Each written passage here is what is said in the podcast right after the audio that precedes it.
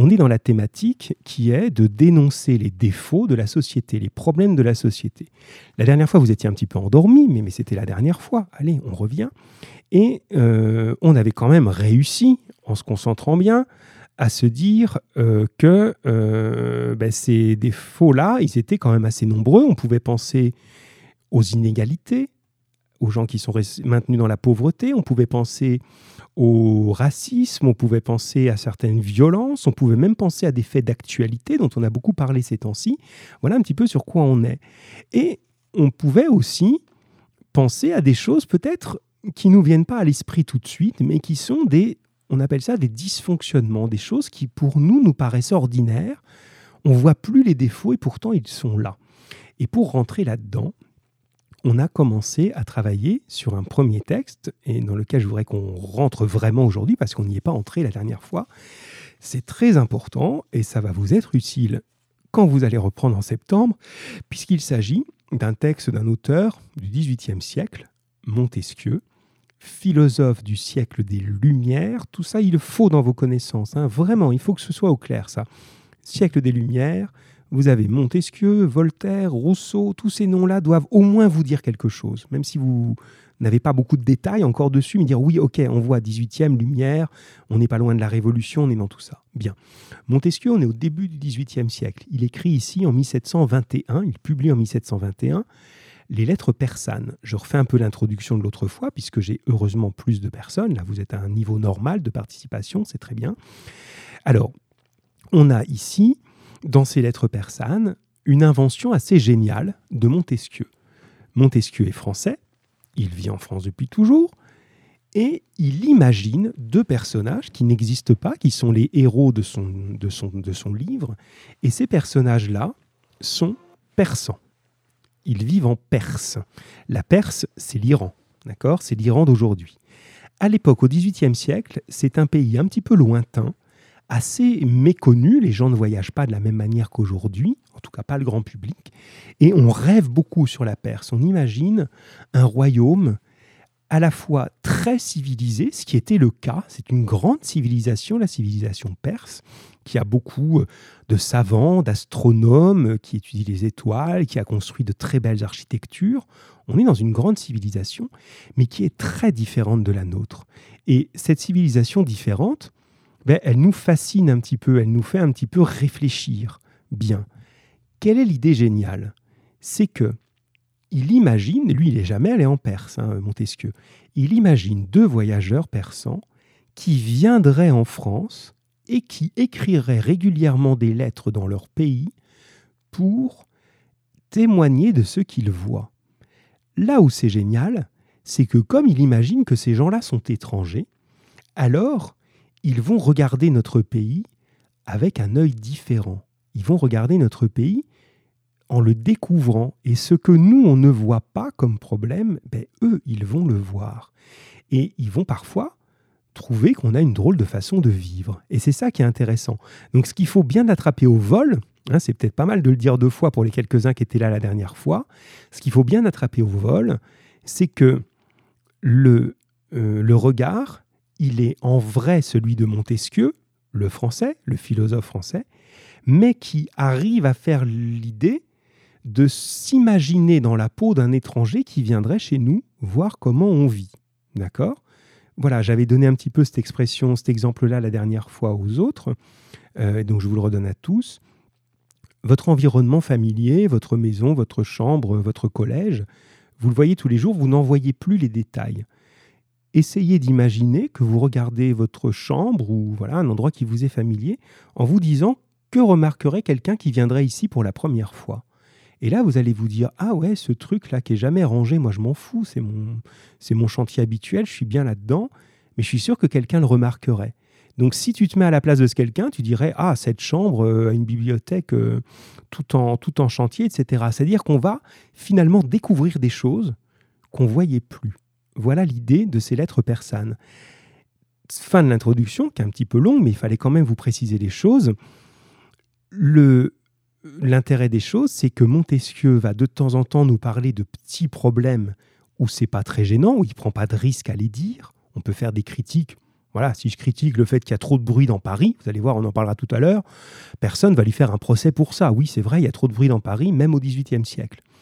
En revanche, si je commence à critiquer le pouvoir de l'époque, le roi par exemple, et plus fort encore, si je m'amuse à critiquer le pape, la religion, la religion catholique est extrêmement puissante à cette époque.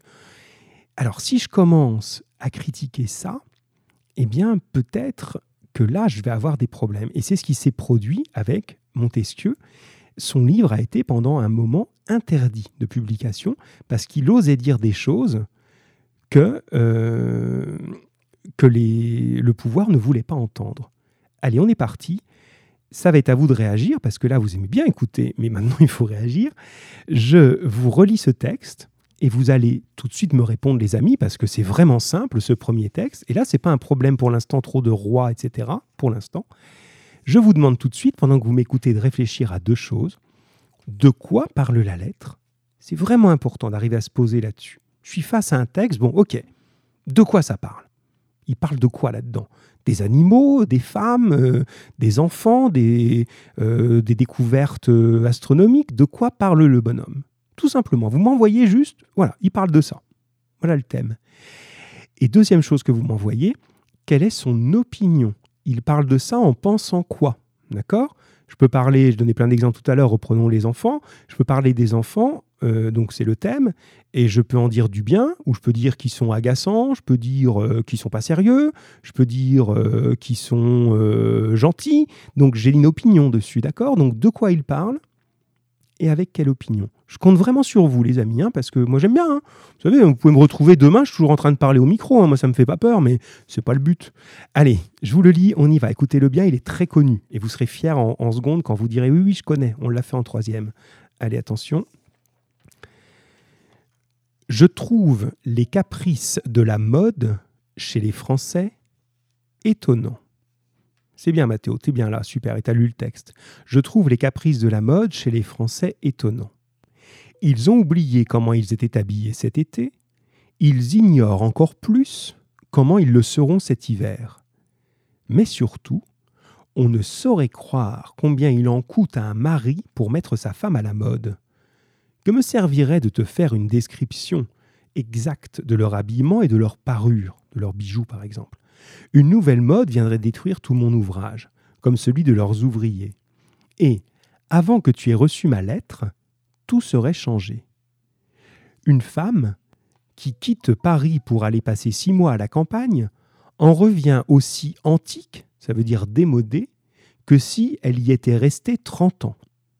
Le fils méconnaît le portrait de sa mère, ne reconnaît pas le portrait de sa mère, tant l'habit avec lequel elle est représentée lui paraît étranger. Il s'imagine que c'est quelque américaine qui y est représentée ou que le peintre a voulu exprimer quelqu'une de ses fantaisies. Quelquefois, les coiffures montent insensiblement et une révolution les fait descendre tout à coup. On en avait parlé avec l'image l'autre fois, mais vous étiez peu nombreux à l'avoir vue. Mais si vous l'avez encore sous la main, vous la regarderez. L'image avec la, le, dans, le café où ça prend feu tellement les cheveux sont en hauteur. Il a été un temps que leur hauteur des cheveux immense mettait le visage d'une femme au milieu d'elle-même. Vous voyez l'idée? En gros, tellement, dans ce qu'il explique, mais il exagère, vous l'avez compris, tellement les coiffures sont en hauteur, un peu comme Marge Simpson, si vous voyez l'idée, mais si vous regardez le personnage, eh bien, on a l'impression qu'il y a autant de hauteur au-dessus de la tête qu'en dessous. En gros, si la dame, elle mesure 1m60, ben elle a 1m60 de cheveux au-dessus. Donc, évidemment que c'est exagéré, c'est une hyperbole, comme on a dit dans la séquence d'avant. Et, là, on a, euh, on a quelque chose qui, qui, va dans le sens. Bon, c'est bien, j'ai médié Mohamed et Mathéo. Myriam, je veux ta réponse, s'il te plaît. Et Kelly, oui, tu m'as envoyé ton texte, euh, tes exercices, c'est bien, donc tu le sais, donc réponds-moi, s'il te plaît. C'est vraiment important que vous répondiez. Tous, vous n'êtes pas nombreux, donc faites-le. Je continue, je suis presque au bout. Alors, dans un autre temps, à une autre époque, c'est plus les cheveux qui montent, c'est les talons. Donc, les talons faisaient un piédestal qui tenait les femmes en l'air. Qui pourrait le croire? Les architectes ont été souvent obligés de hausser, de baisser et d'élargir les portes. Ah, c'est bien, Kelly, merci. Et d'élargir les portes selon que les parures des femmes exigeaient d'eux ce changement. Et les règles de leur art ont été asservies à ses caprices. Je m'arrête là, je lirai la fin du texte après. Alors, il manque Myriam, réagis ma grande, ce serait bien que tu sois avec nous parce que ça sert à rien sinon. Voilà. Non, mais tu as bien su m'envoyer un message pour me dire je voudrais bien avoir ma note, donc tu peux m'envoyer d'autres choses. Alors, euh, on reprend. Euh, dans l'ordre... Voilà Myriam, merci. Je vous embête aujourd'hui, hein mais vous me connaissez, j'ai pas changé. Hein. C'est pas parce que je suis à distance que je suis devenu. Oh, on répond quand on veut. Hein. Alors, dans le désordre, Mohamed, c'est bien. Tu nous dis, il parle de la mode en France. Bravo. N'ayez pas peur, c'est simple. Vous avez posé l'idée. De quoi on parle? On sait où on est. On parle de la mode. La mode, c'est tout ce que c'est, l'habillement, etc. Il parle de la mode en France. Très bien, Mohamed. Mehdi, il parle des vêtements de mode. Tu as bien compris aussi, pas de problème. Kelly, la lettre parle de la mode française de l'époque. Oui, bien sûr. Pour lui, c'est son contemporain, c'est son époque à lui. Hein. Nous, on a l'impression que c'est vieux tout ça, mais pour lui, c'est son présent. Mais tu as raison, il parle de la mode. Mathéo, euh, alors Myriam, il parle des cheveux. Alors tu as raison, c'est un exemple, les cheveux, mais il parle pas que... Et voilà, tu es en train de répondre en même temps que je parle, et bravo, du style des gens. Mais tu as tout compris, voilà, faites-vous confiance. Vous n'apprenez rien si vous ne participez pas. Hein, c'est pas utile sinon. C'est bien Myriam, le style des gens, et Mathéo, que je n'oublie pas, euh, il parle des Français et de leur mode. Son opinion, c'est qu'il croit qu'ils sont bizarres. Oui, il les trouve bizarres, très bien Mathéo. Et son opinion par rapport aux Français, il les voit comme des personnes bizarres. Oui, tu développes ton idée là. Effectivement. Donc en gros, merci à tous. On est bien sur un récit de la mode. En gros, ce qu'on fait quand on arrive dans un pays très différent, on dit ah ben tiens, tu sais, je vais te raconter comment les gens sont habillés. Ils sont pas du tout habillés comme nous. Bon, là il explique la mode. Mais là, il donne une opinion très négative. Et ça, vous l'avez bien compris. En gros, il trouve qu'il y a quelque chose de ridicule, d'absurde. Alors non pas parce que le style ne lui plaît pas, il dit oh c'est bizarre, ils mettent des, euh, des pantalons comme ci, comme ça, c'est pas ça le problème. Il y a d'autres raisons, et c'est là-dessus qu'on va rentrer là maintenant. Bon, vous êtes bien parti, attention, allez, on s'endort pas, on reste jusqu'au bout. Hein. allez, c'est une des dernières, profitez-en. Hein. Après, euh, vous êtes les seuls au monde à avoir vécu ça. Hein. Alors, maintenant, on va le reprendre argument par argument. Ça, c'est un mot très important dans votre formation de français, de littérature. Les arguments, ce sont les éléments par lesquels on va convaincre quelqu'un. Si je vous dis, comme Montesquieu, la mode en France est parfaitement absurde, ridicule. C'est bien, il y en a qui réagissent déjà. Mathéo Mehdi, c'est bien, n'attendez même pas mes questions. Je vous retrouve, les amis. Vous m'avez fait un petit peu peur la dernière fois. Hein. c'est bien. Alors, ce que l'on a dit au début, la mode est ridicule, ça s'appelle la thèse. C'est la thèse que je veux démontrer. Moi, je pense que la mode en France, c'est absurde, c'est délirant. Maintenant, toute personne intelligente, comme vous, parce qu'on est dans cette idée-là, tous ensemble, va dire, OK, tu dis ça, mais maintenant prouve-le. Qu'est-ce qui te permet de dire que c'est ridicule? C'est juste un jugement personnel? T'aimes pas? Ou tu as des arguments? Voilà les arguments. Vous êtes en train, et très bien Mathéo, argument égale information. J'irai un petit peu plus loin que toi, mais merci parce que ça nous permet de dialoguer, ce que tu fais là. Argument égale information, mais pour convaincre. Une simple information n'est pas forcément un argument. Si je dis par exemple, là je jette un petit coup d'œil voilà, pour voir un coin de ciel derrière moi, si je dis le ciel est nuageux, c'est pas un argument. Je donne une information météorologique. Si je dis euh, je ne veux plus vivre dans les Ardennes parce que le ciel est toujours nuageux, là tu vois c'est un argument. C'est-à-dire que euh, mon, idée c'est il y en a marre de cette région et je vais donner des preuves, il fait jamais beau. D'accord? C'est pas vrai, moi j'aime bien ce ton-là et puis j'aime bien mes Ardennes. voilà, mais c'était pour prouver l'argument. Alors, Mehdi qui nous écrivait il n'a pas l'habitude de voir des gens habillés comme ça. Alors, on pourrait penser ça, c'est une très bonne remarque de ta part, Mehdi, on pourrait penser que c'est un manque d'habitude. C'est vrai que si, euh, euh, je ne sais pas, je me promène en Inde pour la première fois et que je vois des dames avec des saris, hein, leur grande robe s'appelle des saris, peut-être j'ai pas l'habitude, je dire, bah, c'est bizarre leur truc. Mais si je fais ça, ça veut dire que je suis pas très très ouvert d'esprit est très habitué à voyager. Parce que franchement, si je vais jusqu'en Inde et que je m'attends à voir des gens habillés comme chez moi qui mangent des steaks frites, bah, autant que je reste chez moi. quoi. Qu'est-ce que je suis allé faire en Inde? Donc je pense pas que ce soit un manque d'habitude. C'est pas bête, hein, Mehdi, ce que tu dis. Mais je pense que ça va un tout petit peu plus loin que ça. Alors Mathéo qui poursuit son idée en disant euh, argument égale alors attends, parce qu'il oh, y a des choses bizarres des fois dans mon, SMS. Voilà. Argument égale information, convaincre, détailler. Bravo, là tu as tout, tout dit. Convaincre et détailler les choses, c'est parfait. Alors, tu dis, il change de mode de vie, il n'est pas habitué que pour les Français, rien n'a changé. Ah, on va essayer d'approfondir ça. Je vois l'idée. Myriam qui est là, et c'est très très bien. Les gens sont différents de ce qu'il a l'habitude de voir, tout à fait. Mais maintenant, alors ça, vous l'avez bien compris, hein, c'est juste. Vous êtes tous là-dessus d'accord allez, Kelly, n'hésite pas à envoyer aussi ton avis, hein, c'est plus intéressant. Mais voyez, là, on est quoi? Euh, À l'écoute, on est une petite dizaine et actif, on est 4 ou 5. Eh bien, c'est bien. Voilà, on, les 4 ou 5, vous défendez le, truc, il faut qu'on aille jusqu'au bout. Alors, euh, qu'est-ce que je voulais vous dire? Oui, il y a ce manque d'habitude, mais en même temps, il se dit d'accord, c'est pas comme chez nous, mais c'est quand même étrange. Alors, allons-y, accrochez-vous, on rentre dans les arguments. Alors je vous lis, là j'avais mis des couleurs, si vous avez encore le texte sous les yeux, et vous allez me dire ce que vous comprenez de chaque argument. En gros, la question, c'est le reformuler. En un mot ou deux, c'est quoi le problème? C'est ça qu'on cherche. C'est quoi le problème avec cet argument? Alors, on y va, si vous voulez, je, vous donne la couleur. Comme ça, vous me répondez jaune égal. Jaune égal, euh, il fait froid. c'est un exemple, hein, c'est une bêtise ça. Vert égal autre chose. Allez, attention, l'argument jaune. Ils ont oublié comment ils étaient habillés cet été, ils ignorent encore plus comment ils le seront cet hiver. Ça, c'est mon argument en jaune. Qu'est-ce que vous comprenez de ça? C'est quoi le problème? Pourquoi ça lui plaît pas, ça? Ils ont oublié comment ils étaient habillés cet été, ils ignorent encore plus comment ils le seront cet hiver. Ça, c'est le jaune. Qu'est-ce que vous comprenez? Et je vous envoie le vert en même temps pour que vous ayez le temps de répondre. Le vert on ne saurait croire combien il en coûte à un mari pour mettre sa femme à la mode. D'accord? Donc vous avez deux choses. Voilà, ça commence à arriver, c'est bien. Donc, t'as pas compris, Mehdi, je reprends alors. T'as pas compris la phrase du texte ou ce que je demande? Euh, je, reprends les deux, comme ça c'est clair. En gros, je te demande de me résumer en, un mot ou deux son argument que je donne avec chaque couleur. Donc, dans la phrase en jaune, je vous dis qu'elle est jaune, il faut me croire sur parole à l'écoute. Qu'est-ce que tu en comprends? Si tu devais dire en deux mots, c'est quoi le problème? Si tu veux, et pour les autres aussi, je vous donne un autre exemple. Euh, si je dis, euh, je parle de l'école, par exemple, je veux critiquer l'école française, imaginons ça, et je dis, euh, les, les, élèves passent toute leur journée assis sur une chaise et n'en bougent que très rarement.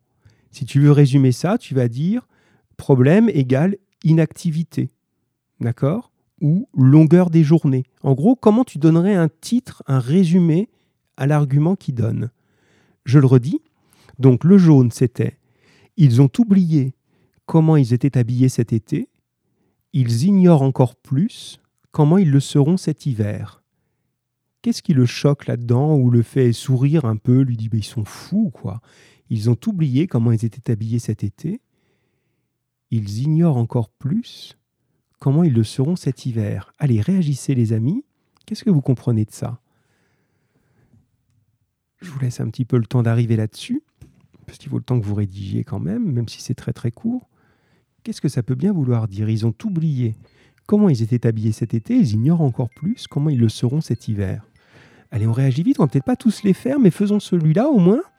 Et le deuxième qui était en vert, il est très facile. on ne saurait croire combien il en coûte un mari pour mettre sa femme à la mode. Donc là, le problème, c'est quoi? C'est quoi le problème dans cette phrase Verte? On ne saurait croire combien il en coûte à un mari de mettre sa femme à la mode. Allez, on est là, on est là, les amis, on réagit. Je vous ai pas déjà endormi quand même. Allez, Mehdi, Mathéo, Myriam, Kelly, Mohamed. Allez, c'est l'avant-dernier là. On le défend, on finit en beauté. C'est important.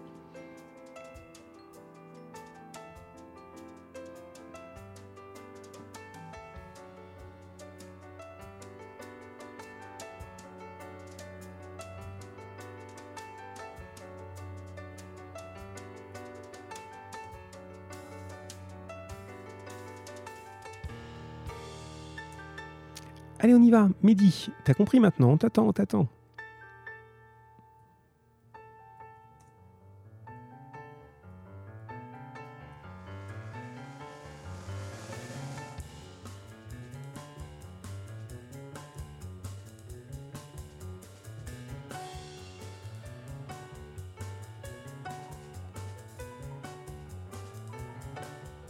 Ah, ça y est, ça arrive, c'est bien.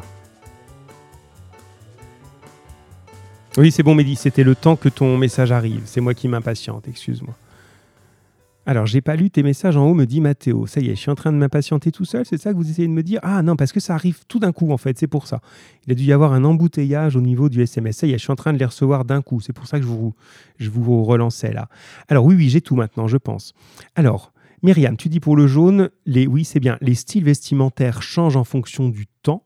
On peut même dire changent tout le temps. Et Mathéo nous dit, euh, voilà, ils ne savent même pas encore comment ils seront habillés cet hiver. En gros, il n'y a aucune, aucun suivi, aucune logique. On a l'impression que c'est imprévisible et qu'ils sont incapables d'organiser leur vie. C'est, ça change tout le temps. Ça, c'est pas en termes de sagesse hein, pour l'époque, c'est pas terrible. On n'aime pas ça, le côté où les gens sont instables. Donc il y a un côté, voilà, c'est bien Mohamed. Oui, il y a eu un embouteillage. Je sais pas pourquoi ça a mis du temps à arriver. Mohamed, les vêtements changent tout le temps. Euh, Myriam, tu nous dis la même chose, effectivement. Le style change en fonction du temps. Euh, et Mehdi, alors ignorance totale, tu dis, mais ignorance de quoi? De ce qui va arriver. En gros, on a l'impression qu'ils n'ont pas du tout de contrôle sur ça. Ça leur échappe complètement. Ils sont finalement dominés par une mode qu'ils ne dominent pas eux-mêmes. Ça va? C'est assez vrai, ça. Hein. Quand vous regardez finalement pourquoi à un moment, regardez par rapport à nous, c'est pour ça que ça nous fait toujours réfléchir. Euh, je sais pas, je prends tout simplement un, vêtement très très habituel et qui est là depuis longtemps, mais qui change tout le temps, c'est le jean. Voilà, le jean qui est autant garçon que fille, euh, etc. Bon, il y a des moments, on ne sait pas pourquoi les jeans, ils sont, euh, comment on appelle ça, slim, serrés. C'est-à-dire que voilà, tout le monde a des jeans super serrés. Et puis l'année d'après, ben, c'est des jeans larges. Bon. Euh, après, euh, on roule le bas et puis après, on le roule plus. Vous voyez, vous avez tous vu ça. Mais il n'y a pas quelque chose. Il n'y a pas un moment dans le journal, c'est publié euh, à compter du 14 avril, il faudra que les jeans soient serrés. non, c'est, on ne sait pas trop pourquoi, mais voilà, il y a un changement qui se fait. Bon, ben là, c'est un petit peu ce qu'il est en train de nous montrer. Et pour l'argument vert, Myriam est en train de nous dire, nous a dit juste avant, je veux dire, le, les vêtements sont de plus en plus chers, effectivement, mais les gens continueront d'acheter des choses pour être à la mode. Bien joué. Euh, Mohamed, t'as pas parlé de celui-là, mais Mehdi, tu l'as fait. Vert égale la valeur des vêtements, c'est très bien. Et Mathéo, que je n'oublie pas, je te rassure, euh, c'est-à-dire que pour un homme, il ne sait pas comment faire. Alors oui, à l'époque, c'est les hommes qui achètent hein, les, choses, effectivement, mais euh, en gros, l'idée, c'est que c'est trop cher. Euh, en gros, si on commence à réfléchir un petit peu à ça, c'est illogique, ça change tout le temps pour rien, et c'est une dépense d'argent, voilà, très bien, au moment où je l'ai, là, je sais pas, il doit y avoir un peu de retard dans les SMS aujourd'hui, mais ça finit par arriver finalement à point pour Kelly, vert égale grosse dépense vestimentaire. Alors, ce que vous commencez à voir, je pense, et c'est ça qui est intéressant, c'est que en critiquant ça, il prend pas beaucoup de risques. Critiquer la mode, bon, ça va, on va pas mettre les gens à la Bastille ou en prison pour ça. Mais derrière, on critique un peu les gens. Finalement, qu'est-ce que c'est que ce peuple que nous sommes, puisqu'il parle de nous, qui sommes incapables de prévoir ce qu'on fait dans notre vie et qui sommes capables de dépenser des sommes d'argent délirantes pour quelque chose qui change tout le temps? Finalement, il nous présente, il nous fait comprendre que on est peut-être des gens pas très sérieux. Donc vous voyez que derrière cette critique qui a l'air toute simple, toute gentille, mais il y a une critique qui est beaucoup plus forte. On va continuer maintenant, euh, mais c'est bien là. Alors, J'avance un petit peu. Il y avait un autre argument, mais ça, je ne vous le demande pas parce qu'il est court et facile. Avant que tu aies reçu ma lettre, tout serait changé. En gros, on n'a même pas le temps d'en parler. Et très, très vite, c'est déjà euh, modifié, cette mode. Ensuite, en rose, j'avais mis le fils ne reconnaît pas, méconnaît le portrait de sa mère, tant l'habit avec lequel elle est peinte lui paraît étranger. En gros, la mode ne va pas simplement habiller quelqu'un, lui donner un style, comme vous me l'avez dit tout à l'heure. Hein, l'idée du style, vous aviez raison, c'était Myriam, je crois. Mais pire que ça, elle va transformer les gens. Ça va? Normalement, on imagine quand même qu'un enfant et un parent se reconnaissent euh, voilà, assez facilement quand même. Bon, et là, tellement la mode va modifier les gens, le fils, il sait même plus que c'est sa mère qui est, qui est représentée devant lui. Il c'est qui la dame Donc, quelque chose qui est sans importance comme la mode, change tout le temps, coûte une fortune et transforme les gens. Donc où est-ce qu'on voit réfléchir les gens là-dedans? Vous voyez l'idée? C'est vraiment une critique qui devient de plus en plus solide. Hum, voilà sur ces, éléments-là. Alors je surveille toujours un petit peu l'heure avec euh, tout le monde, donc là c'est bien, faut pas qu'on aille trop trop trop loin quand même. Alors, et je voudrais, oui voilà, on va jusqu'à dans, dans l'argument en gris, les architectes ont été souvent obligés de hausser de baisser et d'élargir leurs portes selon que les parures des femmes exigeaient d'eux ce changement. Bon, est-ce que vous pensez que c'est vrai ça? Si vous comprenez bien l'idée, vous pouvez me dire oui ou non, ça va vite à écrire ça. Est-ce que vous pensez que c'est vrai? En gros, l'idée c'est les architectes de temps en temps, ils doivent changer la forme des portes, la hauteur des portes, la largeur des portes, parce qu'il faut faire passer les robes des femmes qui sont de temps en temps extrêmement larges. Hein. vous voyez ça dans les films, hein, les robes, euh, comment ça s'appelle ah, Ça m'échappe à l'instant, les robes euh, pas à corset, vous voyez. Bref, les robes très larges, ça va peut-être me revenir, euh, ou très hautes. Alors, est-ce que vous pensez que c'est vrai que vraiment il y a des architectes qui ont changé leur plan d'architecture pour euh, s'adapter aux robes, ou est-ce que vous pensez qu'il exagère quand il dit ça? Quelle est votre idée là-dessus? Donc, vous pouvez me dire juste oui ou non là. Hein. Oui, je pense que c'est vrai, ou non, je pense qu'il exagère.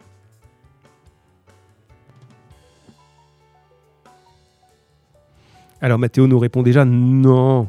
Ah voilà, on n'est pas tous d'accord, c'est bien.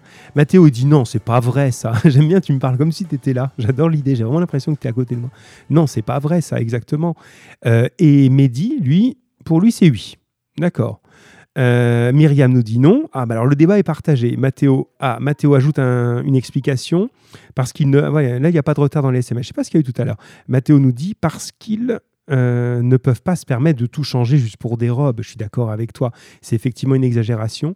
Mathéo aussi, c'est une pour toi, c'est euh, Mohamed pour toi, c'est c'est pas une exagération. Donc ce qu'il faut arriver à comprendre là-dessus, voilà. Et pour Kelly, c'est euh, c'est pas vrai non plus. Voilà, on est bien d'accord. Bon, moi je pense aussi qu'on est dans une exagération. C'est-à-dire que évidemment, euh, comme euh, le dit Mathéo là, il exagère. Hein. On ne peut pas imaginer un architecte, la maison est construite et il va tout rechanger parce que justement, à un moment, euh, ça fonctionne plus comme pour une histoire de mode qui de toute façon va changer. Mais ce qu'il veut nous montrer dans l'exagération, c'est que c'est absurde ça, tout simplement. Ça va pour tout le monde, ça. Donc là, je pense que vous avez assez bien compris l'idée de ce qu'on appellerait une caricature. Hein. on est dans une caricature en mots, hein. elle n'est pas dessinée mais elle est écrite. On exagère le, problème pour en même temps nous le faire comprendre. Est-ce que vous voulez dire bonjour à Monsieur Abaoui? J'ai Monsieur Abaoui à côté de moi, donc je disais bonjour. Voilà, on, on continue pendant ce temps-là, pas de souci. Donc là, pour le moment, si vous réfléchissez, et là c'est bien dans ce que vous m'envoyez là, on est dans quelque chose qui a l'air assez gentil, mais qui nous fait quand même réfléchir sur nous. Maintenant, il va aller plus loin. Il va aller même beaucoup plus loin.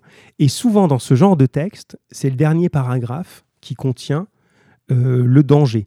On compare ça des fois un peu à un scorpion. Vous savez, le scorpion, vous le voyez arriver, vous fait peur, mais le plus dangereux, c'est derrière. C'est son dard qui est derrière et qui peut vous piquer.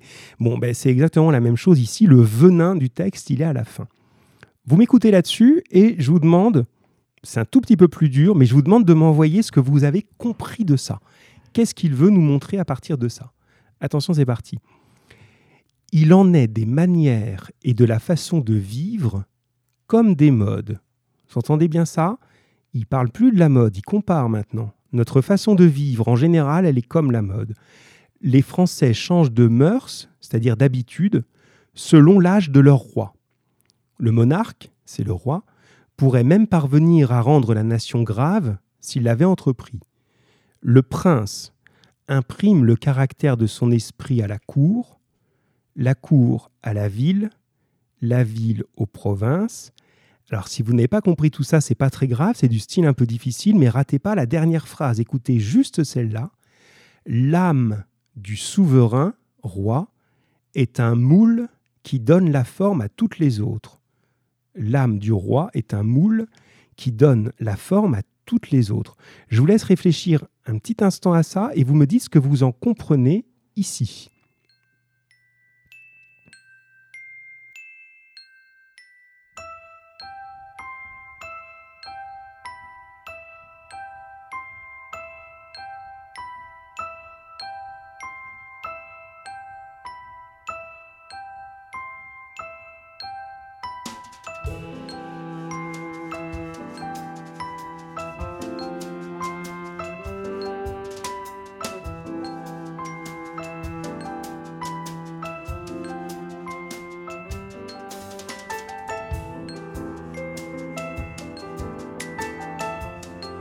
Alors, est-ce que vous comprenez? Là, je, veux bien entendre que c'est un petit peu plus. Pardon, je mis la musique un peu fort. Je veux bien entendre que c'est un petit peu plus difficile là. Ah, mais Mehdi, t'as tout compris. Bravo, grand Mehdi. Je te retrouve là et tu es digne de tes points au brevet, tu vois. c'est bien.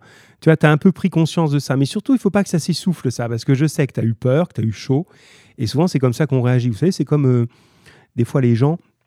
J'aime bien faire des métaphores, moi. Les gens qui, qui conduisent pas bien, qui font pas attention, et puis le jour où ils risquent d'avoir un accident, ils disent Oula, là j'arrête mes connes, hein, vous avez compris, j'arrête mes bêtises. Euh, là j'ai eu vraiment peur aujourd'hui, j'ai failli vraiment faire un truc grave, donc je fais attention. Mais toi c'est un peu pareil, tu t'es dit bon j'ai fait un peu n'importe quoi cette année, et là ouf, j'ai pas eu l'accident, j'ai eu le brevet, mais bon allez, j'arrive en seconde, je fais pas porte nawak. Alors, Mehdi, Myriam, ben c'est bien. Ah, toi, t'es perdu, me dit Mathéo, dans cet exercice avec des smileys qui pleurent. Ne pleure pas, Mathéo. Ou je sais pas s'il pleure, je suis pas bon en smiley. Il est dur, ce passage-là. Alors, on va voir si les autres. Mehdi, lui, il a compris. Myriam, elle nous dit Ouais, c'est bien, Myriam. Myriam et Mehdi, c'est bien. Et je pense que tu avais compris, Mathéo, ça va te revenir. Le roi influence le style des gens, car c'est une personne riche, nous dit Myriam, et connue. Donc, dès qu'il porte quelque chose, les gens vont tous faire pour pouvoir mettre pareil. Ça, c'est parfaitement vrai. Euh, aujourd'hui, ceux qui influencent la mode, vous le savez, c'est plutôt les stars. C'est les, je sais pas, les chanteurs, euh, les gens sur YouTube, les gens comme ça. À l'époque, c'est le roi. Hein, si le roi commence à avoir une mode, les nobles, ben, tout le monde va vouloir prendre ça. Donc là-dessus, elle a parfaitement raison, Myriam, bien sûr. Mehdi nous dit, et lui, il monte un petit peu le problème, et il a raison, que tout change par rapport au roi. Alors c'est ça qu'il fallait saisir, et c'est très bien de l'avoir saisi, Mehdi, c'est que c'est pas que la mode. En gros, mais ça, c'est un peu plus dur. Donc, je vous reproche pas de ne pas avoir tous compris là. Et du premier coup, je vais vous expliquer. Je sers à ça. Ce que je vous reproche, c'est quand c'est facile et que vous ne réagissez pas. Donc là, il n'y a pas de problème. Regardez. Il nous a préparé à ça. Il nous a expliqué que finalement, on était un peu les esclaves de quelque chose qui sert à rien, la mode. Ça change tout le temps, on suit. Ça coûte très cher, on suit. Euh, ça nous transforme complètement, on suit. On oublie même les règles de l'architecture et des choses solides pour cette bêtise-là qui change. Euh, l'hiver prochain, ça aura déjà disparu. Donc si on réfléchit pas plus que ça, eh bien, on peut nous influencer sur tout. C'est ça l'idée qui veut nous dire. C'est que si on est comme ça obéissant à n'importe quelle bêtise de mode, eh bien on obéit de la même manière à toutes les volontés du roi. Et il suffit que le roi ait une envie pour que les gens le suivent. Donc si je reprends un petit peu dans le texte, tu vois Mathéo, ça va, mais vraiment, euh, pas de souci, hein, tu es très très euh, efficace et, et, intelligent dans ce que tu fais. Là, c'est tu n'as pas saisi cette phrase et ça arrive à tout le monde. Je te la reprends et tu vas faire, ah ben oui. Il en est des manières et de la façon de vivre comme des modes. La manière de vivre, elle est comme la mode. Donc ça veut dire, ça change tout le temps, ça coûte cher et on s'en fiche, on réfléchit pas, d'accord. Les Français changent de mœurs, selon l'âge de leur roi. Le roi pourrait même rendre la nation grave s'il l'avait entrepris. C'est-à-dire que si le roi avait décidé qu'on soit tous tristes habillés en noir à faire la tête, tout le monde serait triste habillé en noir à faire la tête. C'est comme il veut. Mais alors, ça veut dire que si il veut qu'on n'ait pas de liberté, alors on n'aura pas de liberté. S'il veut que les gens aillent en prison dès qu'ils disent un mot de trop, alors les gens iront en prison. On est tous euh, euh, dans ça. Mathéo, tu m'envoies un point d'interrogation. Euh, ah voilà, parce que tu as répondu après. Bah en gros, je lis ce que tu as écrit, mon grand. Bah en gros, notre temps, en notre temps, la mode change de temps en temps. Et à l'époque, quand le roi veut changer un truc, bah, tout le monde doit changer. Tu es vraiment en langage oral. Je T'es assis à côté de moi, Mathéo. C'est fou. Hein Mets ton masque là. Tu es tout près de moi là. Alors, en, la mode change de temps en temps. Et à l'époque, quand le roi veut changer, bah, tout le monde doit changer. C'est exactement ça. Et finalement, ça nous renseigne sur l'obéissance du peuple à cette époque. Pensez qu'on est en train d'aller vers une révolution qui va dire mais pourquoi le roi aurait tous les pouvoirs et pourquoi le peuple n'aurait aucun pouvoir? Mais pour l'instant, il a tous les pouvoirs. Et pour donner un exemple, hein, pour aller dans le sens de ce qu'on dit Myriam, Mathéo, Mehdi, etc., donc ta réponse, elle est juste, hein, tu as tout compris, Mathéo, c'est bon. Euh, l'idée, un exemple vraiment précis, le roi vous allez me dire tout à l'heure, tiens, vous pouvez commencer à me dire, on est euh, en 1712 dans la lettre suivante. Qui est roi de France? Allez, vous cherchez pas sur Google, hein, vous me trouvez ça. Qui est le roi de France à cette époque, 1712 C'est la fin du règne d'un des rois de France très très important. Alors, ah, merci Isabelle. oui, je savais que tu allais me répondre, c'est bien. Euh, Alors pendant que vous cherchez le roi, on a retrouvé la robe. Je ne retrouvais plus l'expression les, grandes robes des dames. C'est les robes à crinoline, évidemment. Hein. Vous voyez, ça fait comme un parapluie à l'intérieur pour élargir parce qu'on voulait qu'il y ait une grande largeur comme ça. Voilà, c'est bien. Alors, j'ai un premier Louis qui arrive de la part de, Kelly. J'attends d'avoir d'autres réponses pour le roi de France de cette époque. Puis je te dis si tu as bon après, Kelly. Et oui, j'étais en train de dire que ce roi-là, dont on est en train de chercher le numéro, c'est bien un Louis. Euh, lorsqu'un spectacle avait lieu, par exemple, il y avait Molière, ça vous met sur la piste, ça peut être Molière, qui était un des auteurs préférés de ce roi. Je suis en train de faire ça avec les cinquièmes Molière. Eh bien, quand un, artiste faisait un nouveau spectacle et le présentait au roi, si le roi riait, par exemple, Molière, il fait des comédies, hein, c'était drôle, si le roi riait, alors tout le monde riait. Si le roi baillait, alors tout le monde baillait. Vous voyez l'idée Un peu comme des, comme des hypocrites, quoi. C'est, on fait comme le roi. Et on dit même que si le roi baillait trois fois pendant le spectacle, alors le spectacle n'avait plus lieu, n'était plus joué voyez, on fait exactement. Euh, c'est ça qui est terrible. Là, actuellement, je vous ai parlé de la météo, je regarde encore mon ciel, il est toujours nuageux, mais il y a quand même du soleil. Si le roi dit, tiens, aujourd'hui il neige, tout le monde va dire, oh oui, Majesté, vous avez raison, il neige vraiment beaucoup. Alors que bien sûr que tout le monde voit bien qu'il neige pas. Bien.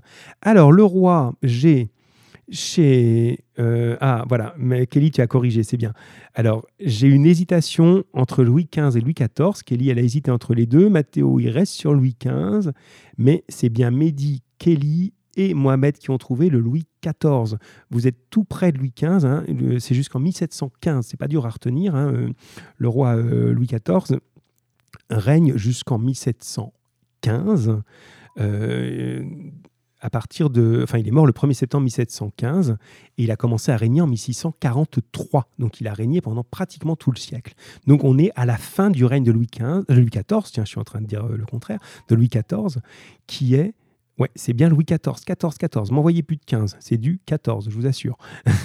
c'est à la fin du règne de Louis XIV, qui est un vieil homme maintenant, après avoir été un jeune roi très dynamique, qui aimait les arts la danse, le spectacle. Et à la fin de sa vie, il est devenu très triste, très religieux, très, on dit austère. Cet adjectif austère, ça veut dire il n'aime pas la plaisanterie, il n'aime pas les divertissements, il veut que tout soit sérieux. Et en fait, tout le monde devenait un petit peu comme ça en France à cause de son esprit qui était euh, comme ça à cette époque. Bien, on a juste le temps, les amis, et c'est très bien. Vous voyez comme c'est plus intéressant de travailler comme ça. Ça, je vous raconte des choses. C'est normal que je vous raconte des choses. C'est quand même moi qui, qui ai des choses à vous enseigner, mais je le fais pas tout seul. C'est à partir de vous, de ce que vous me dites, de comment vous réagissez. Sinon, euh, c'est pas intéressant. Là, c'est très très bien là. Alors, notre lettre persane, la deuxième, et c'est la deuxième, ça vous en aurez vu deux. Et la prochaine fois, on fait des textes beaucoup plus faciles, euh, avec même un vocabulaire, vous allez voir un peu, un peu très moderne. vous verrez. Alors, pour l'instant, on n'est pas dans le moderne du tout. Alors, deuxième lettre, persane toujours, et on va y aller par étapes parce qu'elle est un petit peu plus compliquée, celle-là, clairement plus compliquée. Alors, première partie. Nous sommes à Paris depuis un mois et nous avons toujours été dans un mouvement continuel. Il faut bien des affaires avant qu'on soit logé, qu'on ait trouvé les gens à qui on est adressé et qu'on se soit pourvu des choses nécessaires qui manque tout à la fois. Paris est aussi grand qu'Ispahan. Ispahan, c'est une des très grandes villes de Perse et aujourd'hui d'Iran. Paris est aussi grand qu'Ispahan. Les maisons y sont si hautes qu'on jugerait qu'elles ne sont habitées que par des astrologues. Tu juges bien qu'une ville bâtie en l'air, qui a six ou sept maisons les unes sur les autres, est extrêmement peuplée et que quand tout le monde est descendu dans la rue, il s'y fait un bel embarras. Tout ça, je n'ai rien demandé sur cette partie-là, vous avez vu si vous avez regardé les questions, parce qu'on s'en fiche un petit peu. Ça, c'est son introduction, et il nous dit, comme tout à l'heure, des choses assez banales. Bon, ben ok, il y a beaucoup de monde à Paris, euh, il y a beaucoup d'habitants, c'est d'ailleurs un peu étrange, ils font des maisons à étages, hein, ce qui ne se faisait pas en Perse apparemment à l'époque. Nous, voilà, on a l'habitude des immeubles, hein, ils font des, des maisons à étages, et donc il y a beaucoup de monde dans la rue, ça fait du bruit, ça se bouscule. Bon, ça c'est pas grave. Mais vous allez voir, je passe un petit paragraphe pour ceux qui auraient le texte sous les yeux, pardon, parce que je surveille le temps, et je vais arriver au cœur de la lettre. C'est-à-dire qu'il commence à nous endormir un peu avec ça, Et regarde maintenant, regardez maintenant où il arrive. Le roi de France. Ah, on parle du roi de France. Je vous assure qu'à l'époque, c'est quelque chose de très très grave. On ne critique pas le roi comme ça. Il y a un crime qui s'appelle le crime de lèse-majesté. Léser la majesté, c'est-à-dire ne pas respecter le roi, c'est risquer la prison ou la mort. On blague pas comme aujourd'hui, on peut s'amuser euh, à critiquer des hommes politiques, même très puissants. C'est euh, dans la liberté d'une démocratie. Par contre, à l'époque, non. Et lui, regardez sa phrase. Le roi de France est le plus puissant prince de l'Europe.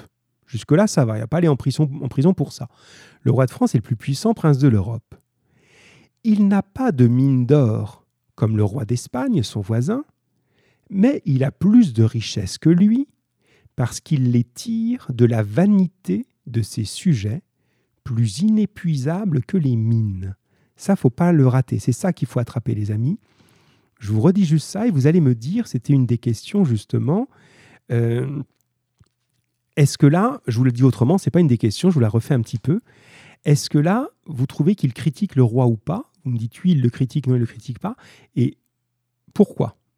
Qu'est-ce que vous avez l'impression de Est-ce que vous avez l'impression d'une critique? Je le redis bien, écoutez ça.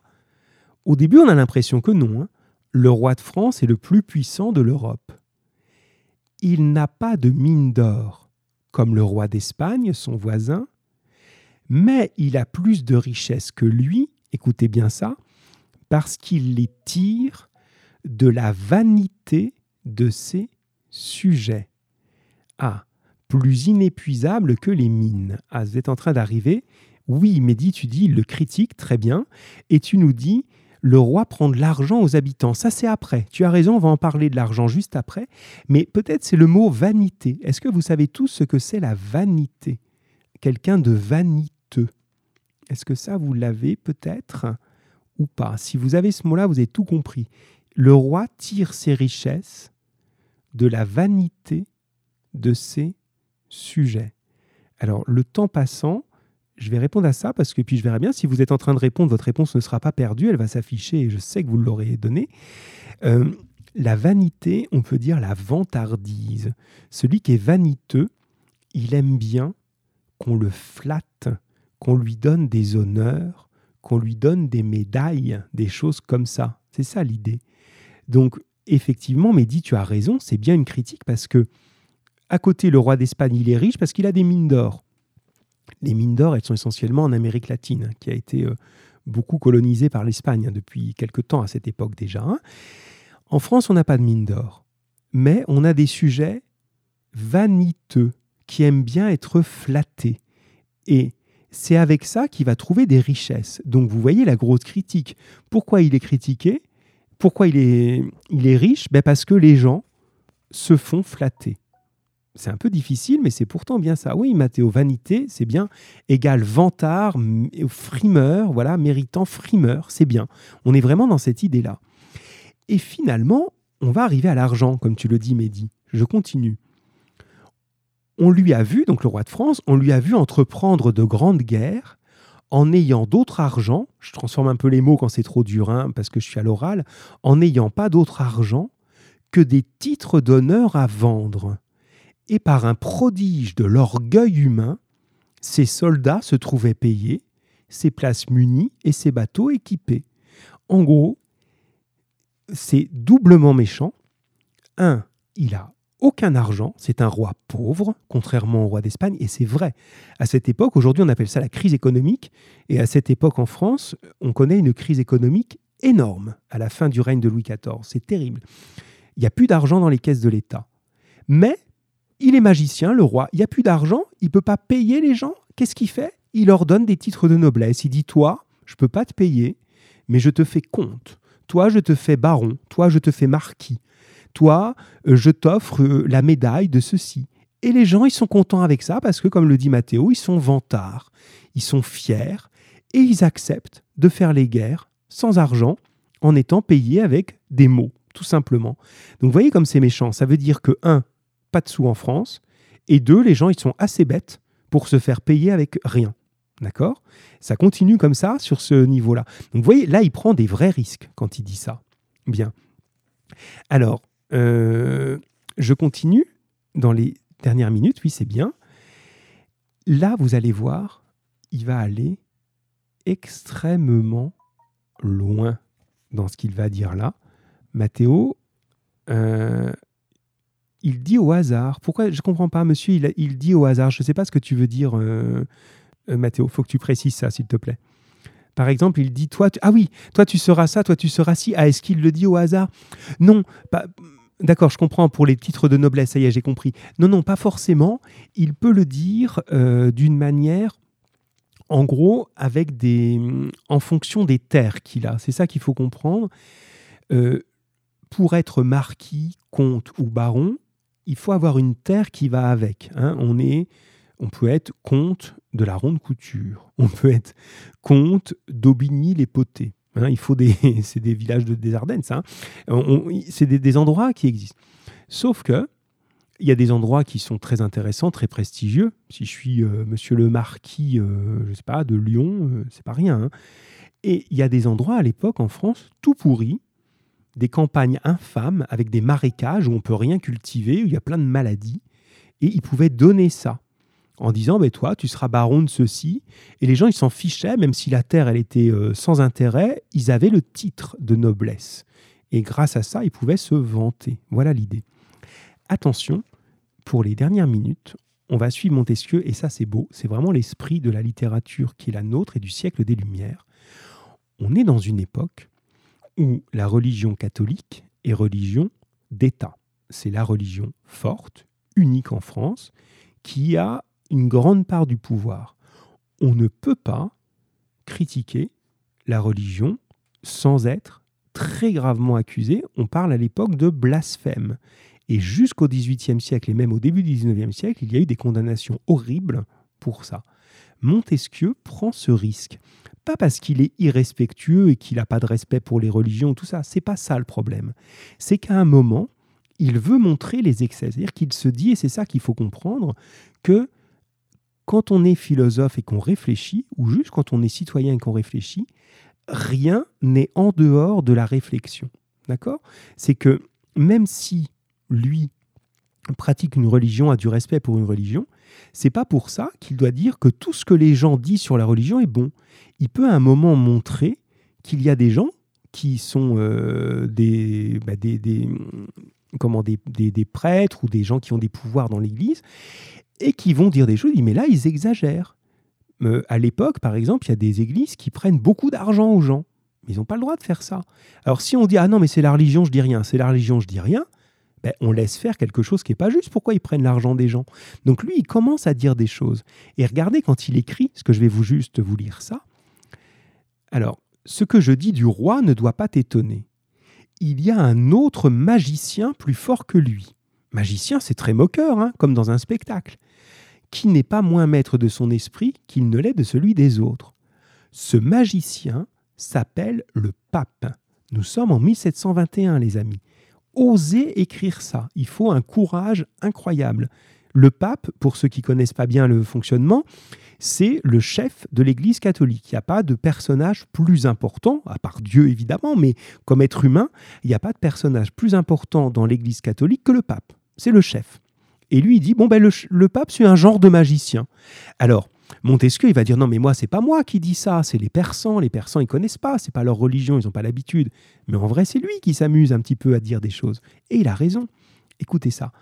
Tantôt, il fait croire aux gens que trois ne sont qu'un, que le pain qu'on mange n'est pas du pain, que le vin qu'on boit n'est pas du vin, et mille autres choses de son espèce, de cette espèce. Alors ça, il faut avoir un petit peu de culture religieuse, sais que c'est important, hein, je vous le disais en classe et je vous le redis ici, la culture, c'est pas la croyance, c'est-à-dire que vous devez connaître ce qu'il y a dans les religions des uns et des autres, et puis après vous croyez, euh, ça, ça vous regarde dans votre, dans votre intimité, ça ne regarde pas les autres, mais vous connaissez. Et ça, c'est carrément le fondement, le plus important dans la religion catholique. C'est tout ce qui se passe à la messe avec euh, le, pain, etc. Donc il est en train de dire, ben ça c'est peut-être de la magie. C'est son opinion. Oser dire ça au XVIIIe siècle, c'est incroyable. Alors Mathéo, tu dis le pape, c'est comme un prêtre. Alors c'est le chef des prêtres, si tu veux. L'Église catholique, à la différence, euh, par exemple, des musulmans, les, musulmans, il y a des imams, mais ils n'ont pas un pouvoir réel. Ils, dirigent la prière, mais euh, il n'y a pas l'imam en chef, etc. Chez les catholiques, il y a un peu comme à l'armée, si tu veux, comme tu peux avoir un sergent, un colonel, un général.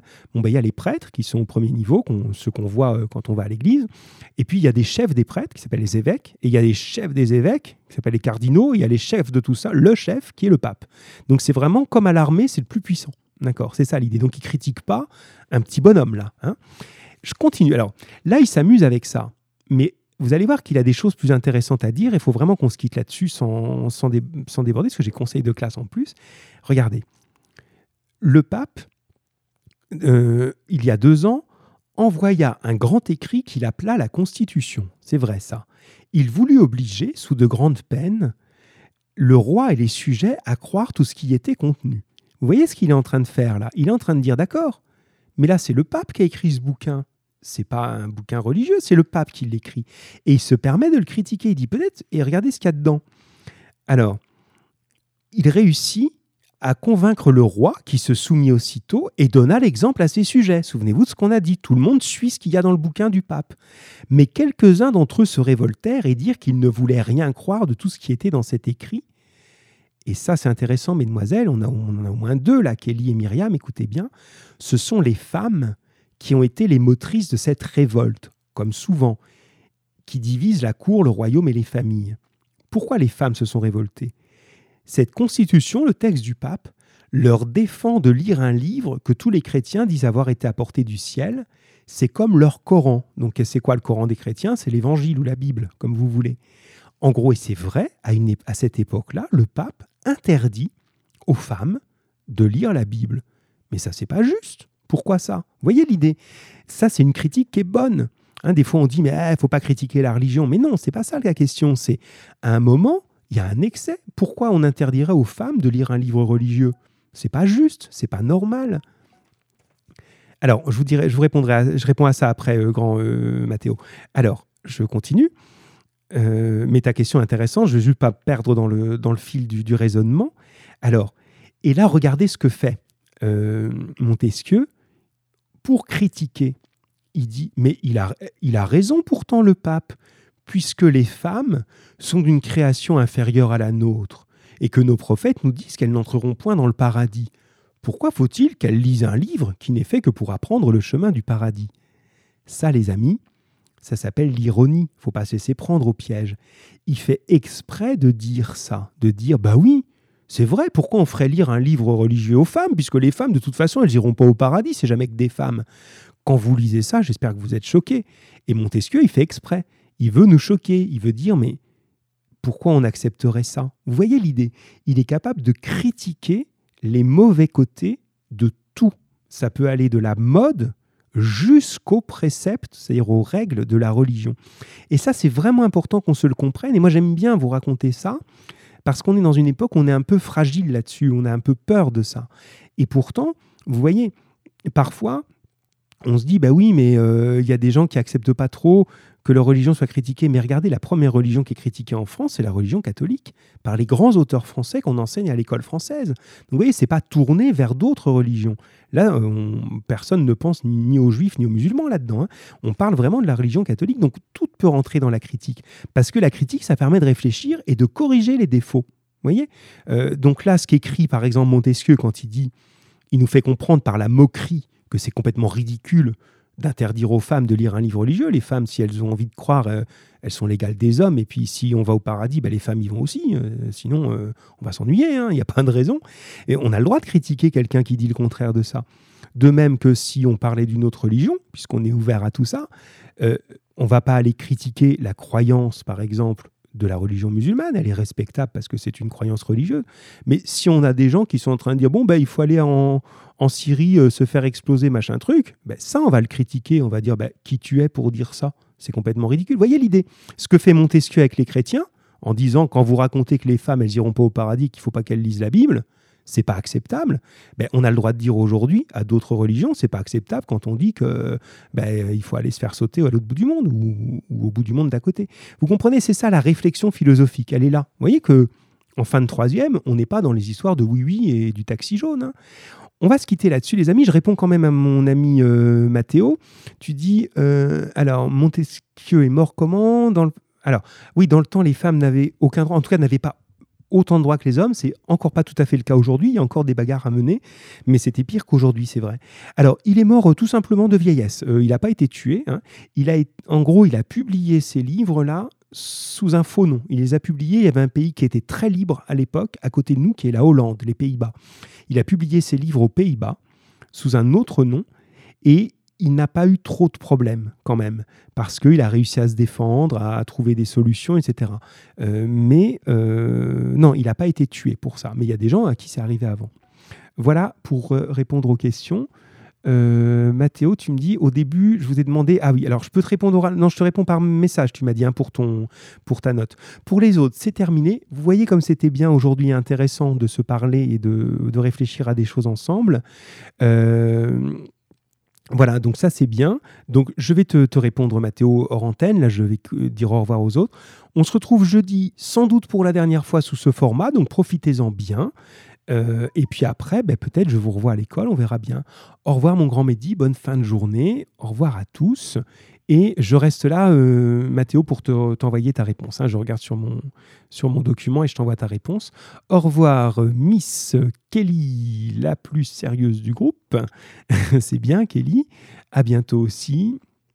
Hop, et puis euh, ben, à jeudi pour euh, tous ceux que je retrouve jeudi. Au revoir, grand Mohamed.